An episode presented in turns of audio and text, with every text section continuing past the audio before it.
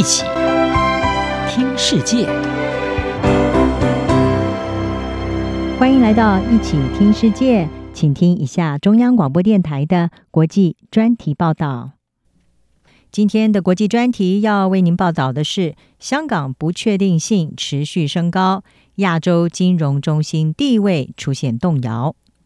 香港刚刚在七月一号举行了香港主权移交二十五周年纪念，中国国家主席习近平还亲自的前来主持仪式。然而，韩联社也在同一天推出专题，指出香港主权移交二十五年来最明显的改变就是民主大倒退，而目前正面临人才外流还有外资出逃的情况，也动摇香港亚洲金融中心的地位。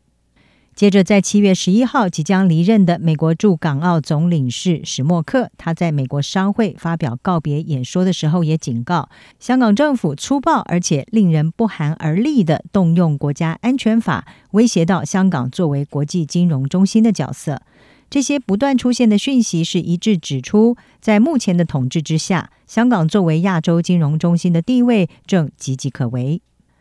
日本经济新闻驻香港记者木原雄士，他也撰写专文。他是指出，香港虽然吸引更多来自中国的金钱和专业人士，但是外国的资金、公司和专业人士则是持续的逃离香港。木原雄士他说，香港在一九九七年主权移交的时候，中国曾经承诺让香港在一国两制之下维持高度自治，但是习近平正使用两套标准。也就是在政治上作为一国，还有经济上所谓的两制，让这座城市成了他的钱袋，也让香港作为亚洲首要金融中心的地位是面临危险。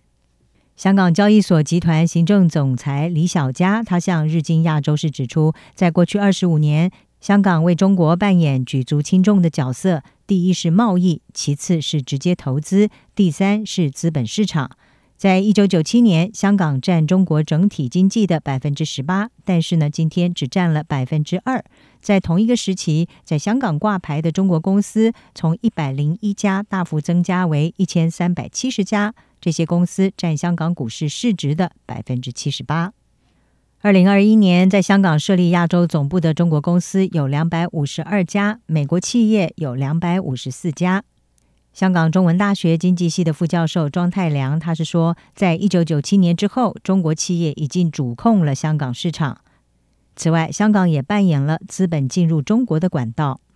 在二零二一年，对中国的直接投资当中，百分之七十六是经由香港进入，比一九九七年的百分之四十六大幅的成长。而外国对中国股市的投资，则是有百分之二十二经由香港。债券方面，则是有百分之二十八经由香港，许多中国公司也透过香港汇回海外收益。这是因为香港和中国不同，港币和美元挂钩，并没有实施资本管制。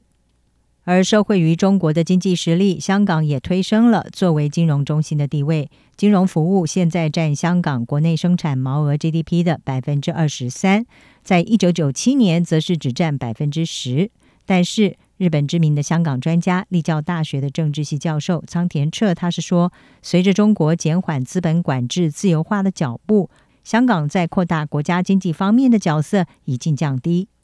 在此同时，香港的国际化也逐渐的减弱当中。中国投资人经由沪港通，使得他们在香港所有股市投资当中占了有一半以上。而美国投资人则是从一九九七年占超过百分之四十，大幅已经减少到不到百分之二十。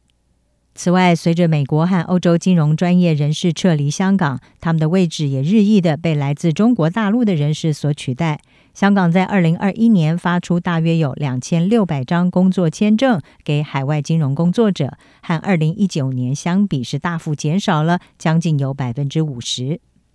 另外，到今年三月底，总共有一百二十六家的外国和中国银行将主要的办事处设在香港，比二零一四年减少了百分之八。而在同时，则是有一百二十七家的外国银行在新加坡设立主要办事处，这也是新加坡十九年来首次的超越香港。外国机构和专业人士逃离香港的情形，并不只是出现在金融部门。外国律师的人数，还有律师事务所的数量，也在二零一九年的高峰之后持续的降低。海外法律专家的急剧下滑，可能会对香港的司法系统构成重大的威胁，因为这是一国两制架构的基础。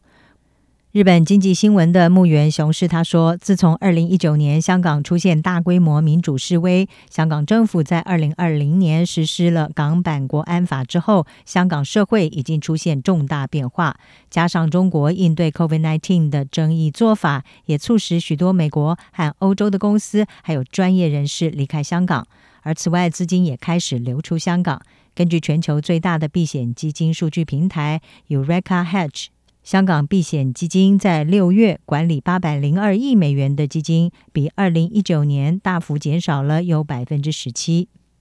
在香港的司法与政治基础充满不确定性之下，这个前英国殖民地以亚洲金融中心的地位发挥功能，到底还能持续多久的时间，实在是大有疑问了。